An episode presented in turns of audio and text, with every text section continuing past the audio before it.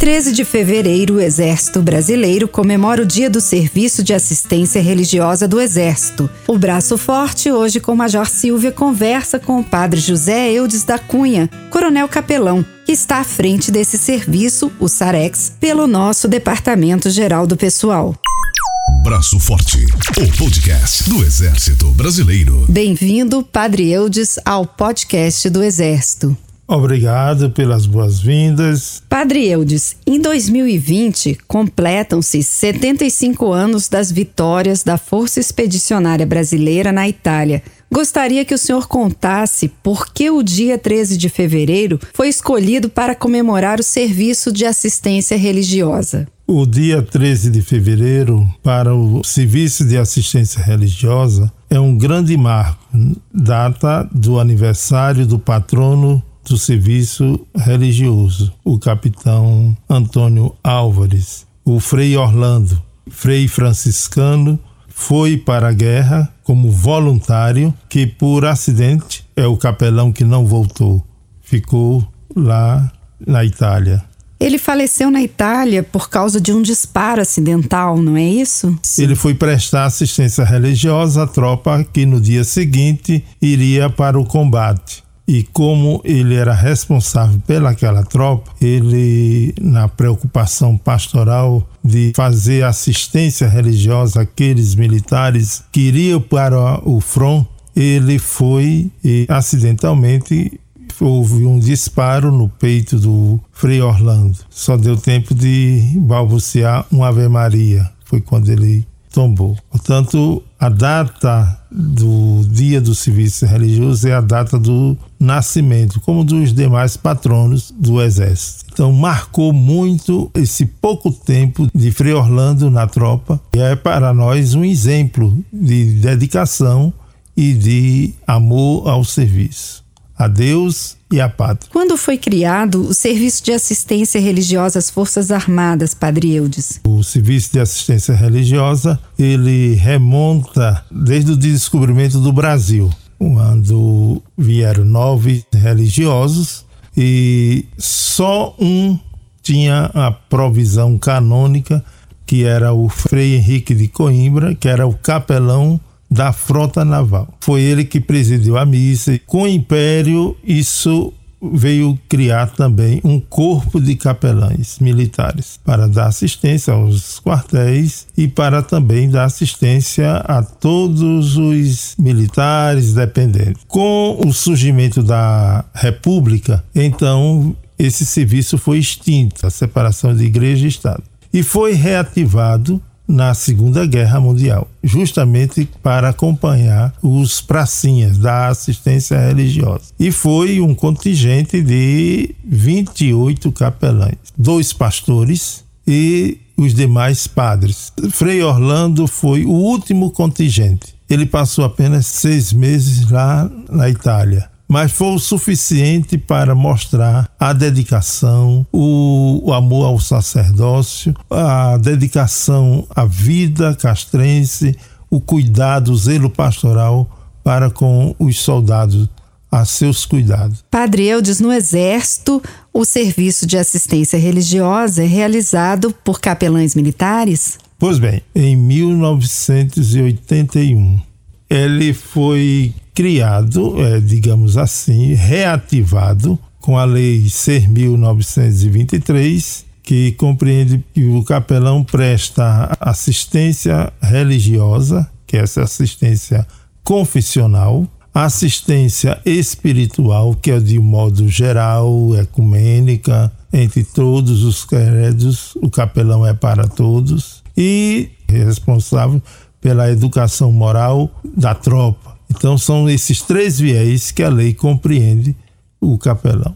Ao todo, no nosso exército, somos 67 capelães. Quem são essas pessoas e como eles ingressam nessa função dentro do exército? Ingressa mediante concurso público, que é feito a cada ano pela ISAEX. E, o ESFESEX, né? Exatamente. Escola de Formação Complementar do Exército. Isso. E lá faz o curso de capelão durante oito meses, todo é executado pela SpaceX em Salvador. E então é escolhido de acordo com o senso religioso da força. As duas grandes religiões predominantes na força, que são os evangélicos e que são os católicos. Então, no dia que tiver o maior número, digamos, de pessoas que professam a religião afro, matrizes africana, compreende também um capelão. Mas no momento não é possível pelo senso religioso. Pelo senso religioso, Isso. a religião católica e a religião evangélica. evangélica que predomina. Certo. Então, temos 49 padres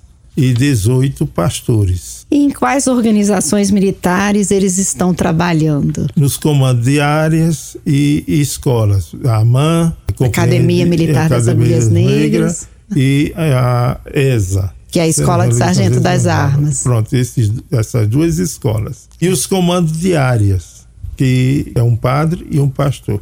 Sempre um padre e um, e pastor. um pastor.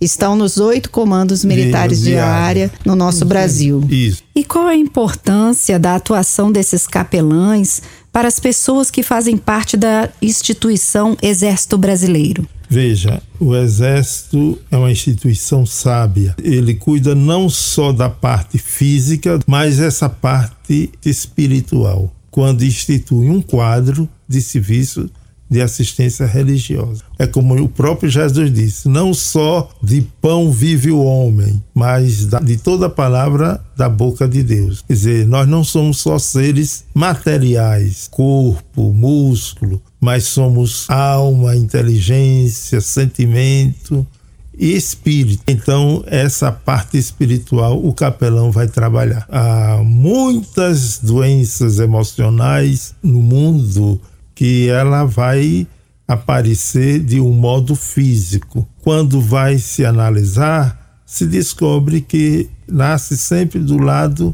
espiritual, que não houve um devido cuidado que nós somos seres completos quando cuidamos também corpo e alma. Isto não é diferente para o soldado brasileiro. Não, o brasileiro em si, ele valoriza muito essa parte espiritual. É tanto que no descobrimento do Brasil, na Segunda Guerra Mundial, precisou de um corpo de capelães para prestar assistência religiosa à tropa. E essa experiência vivida lá no passado veio colaborar no futuro. Nós temos a experiência do Haiti, em Haiti. que vários contingentes estiveram lá com o apoio da assistência religiosa. Isso. 13 capelães prestaram assistência religiosa essa missão de paz no Haiti, entre padres e pastores. Angola e todas as missões de paz, Complexo da Maré e agora atualmente a Operação Acolher, tem sempre o capelão prestando assistência religiosa. Em operações militares, como que é esse relacionamento com as pessoas que estão envolvidas nessa operação? Primeiro, o capelão ele vai identificar as lideranças religiosas daquele local. Segundo, o que é que é mais necessário naquelas áreas mais carentes, em que podemos ajudar. Então a liderança religiosa vai nos apontar a parte mais carente ali daquele local onde se deve fazer alguma coisa, um trabalho ou um diálogo, algo que possa dignificar a pessoa humana, elevar o espírito, a moral daquelas pessoas, seja ali no Haiti, seja lá no Complexo da Maré, ele deve ser o amigo. Estou aqui para somar, para ajudar. Eu sou a mão amiga capelão nunca pode entrar em conflito ali, porque senão de um serviço ele passa a ser um de serviço. Na operação acolhida, que se encontra em Roraima, com a participação também do Exército Brasileiro, que tipo de trabalho é feito com os imigrantes e com as pessoas que estão lá? Principalmente na parte de escuta que tem os psicólogos, tem os assistentes sociais, mas quando se diz que é o padre, é o capelão, tem uma demanda maior, porque é o homem da confissão. Então tem uma parte maior. Então o capelão, primeiro, na escuta, no direcionamento e também nessa parte litúrgica de missa, de confissões, essa parte católica que grande parte do povo venezuelano é católico. O capelão militar, o serviço de assistência religiosa, não atende só os militares, mas seus familiares. Isso é feito de que forma? Tem as capelanias, que é a capela que é aberta para a família militar, seus dependentes, e também é aberta também para os civis, e ali ele faz um público, uma assembleia litúrgica, onde tem as missas, celebrações, casamentos, batizados, crisma, é feita a catequese para primeira comunhão, para crisma, preparação para o matrimônio. E também os procedimentos da parte evangélica, né? Também. Aí nessa hora o pastor entra também nessa parte evangélica. Normalmente, porque quando se diz evangélico é um nome genérico, mas cada evangélico tem a sua denominação específica. São, digamos, Assembleia de Deus, Batista, batista regular, presbiteriana, eles buscam das suas matizes, digamos assim. Mas eles trazem o pastor para a capela, onde faz o casamento, seja o pastor daquela sua denominação. E embora não esteja dentro das questões do senso religioso, né, que o senhor falou, que a expressividade é da parte católica e da parte evangélica, as capelanias e os locais destinados à assistência religiosa também abrigam cruzada dos militares, militares espíritas espíritas, como por exemplo aqui em Brasília nós temos no Oratório do Soldado. Existe também esse tipo de espaço de atendimento também para a família militar. Sim, a capelania é bem acolhedora. Interessante é um fato, o Monsenhor Alberto Reis, que foi o primeiro coronel capelão-chefe, primeiro chefe do SAREC, que quando estava na elaboração da lei do serviço religioso, ser 1923 de 81 e era na época o coronel Zenildo, que depois se tornou ministro do Exército, foram a maior autoridade da época espírita consultar a possibilidade de um capelão espírita. E então Chico Xavier, na época, ele disse o seguinte: Nós somos uma filosofia de vida, de cunho moral. Nós não temos rito ritos nem sacramentos. Nós não temos hierarquia, nós não temos sacerdócio, portanto, nós não nos enquadramos no que a lei pede. Ficou assim um campo aberto, não existe capelão espírito, né? Padre Eudes, o Serviço de Assistência Religiosa, SAREX, também atua nos hospitais? Nos hospitais militares, no HCE, no HFA, e o capelão também da guarnição, onde tem hospital, ele faz as visitas semanais. Relembrando, dia 13 de fevereiro, então, comemora-se o Dia do Sarex. Qual a programação neste dia, por exemplo, em Brasília? Nessa data, dia 13, temos às 15h30 horas, no Oratório do Soldado, um culto ecumênico. E no dia 14, às 10h30, no pátio interno do Comando Militar do Planalto, temos a formatura alusiva ao Frei Orlando, em onde prestamos homenagem, que é um herói da prata, e temos a formatura com os capelães ali presentes. Isso acontece no Brasil todo? Em todos os comandos militares de área? Sim, tem sempre as formaturas com os capelães presentes. O culto e temos a formatura alusiva ao dia do Sarec. Padre Eudes, Coronel Capelão. O senhor esteve desde tenente até coronel nessa função. O senhor tem alguma história, algum fato que foi relevante na vida do senhor ou na vida de alguma pessoa que o senhor prestou alguma assistência que o senhor gostaria de contar? Minha maior lição de vida e o meu maior laboratório foi na selva, em Marabá. Foi a minha primeira unidade. E ali é uma área, na época, 1991, ali é uma área carente. Chegou uma vez uma pessoa atrás de um padre para confessar um enfermo que, segundo a pessoa, estava nas últimas.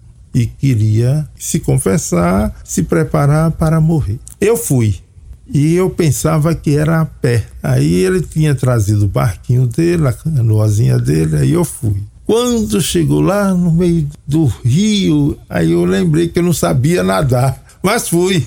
E quando eu cheguei num lugar chamado Landi, que era atrás dos 52 bis, e então o enfermo disse: Ah, meu Deus, graças a Deus, o padre chegou e vai me confessar. E eu ali escutei o enfermo, dei os sacramentos necessários da igreja, o conforto da igreja, a presença naquele lugar de selva. Lá na região na amazônica. região amazônica, tudo de difícil acesso. E depois esse homem ficou muito agradecido. Depois ele morreu. E então eu vim, isso marcou muito a minha vida. Isso aí me chamou muita atenção, esse trabalho missionário. Capelão militar, digamos, do exército, ele é um missionário ali na Amazônia. Faz esses trabalhos de todo o coração, com toda a garra, com toda a sua juventude, toda a sua energia ali naquela população carente. O senhor comentou então sobre essa experiência bonita que o senhor teve aí na região amazônica durante o início da sua carreira militar. Hoje, como é feita essa assistência, por exemplo, para os nossos pelotões de fronteira que vivem lá isolados, onde só se chega mesmo de embarcação ou de avião? Existe, por exemplo, o capelão que está em São Gabriel da Cachoeira. Ele vai uma vez por mês para aqueles PEFs, onde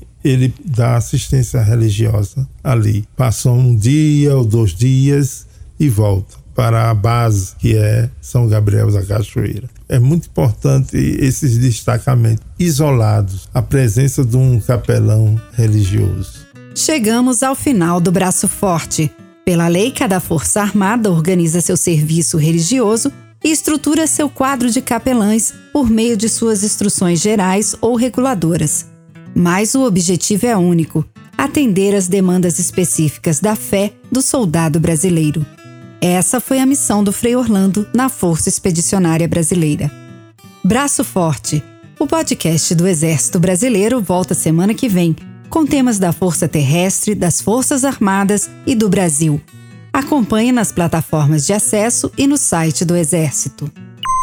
Braço Forte, o podcast do Exército Brasileiro.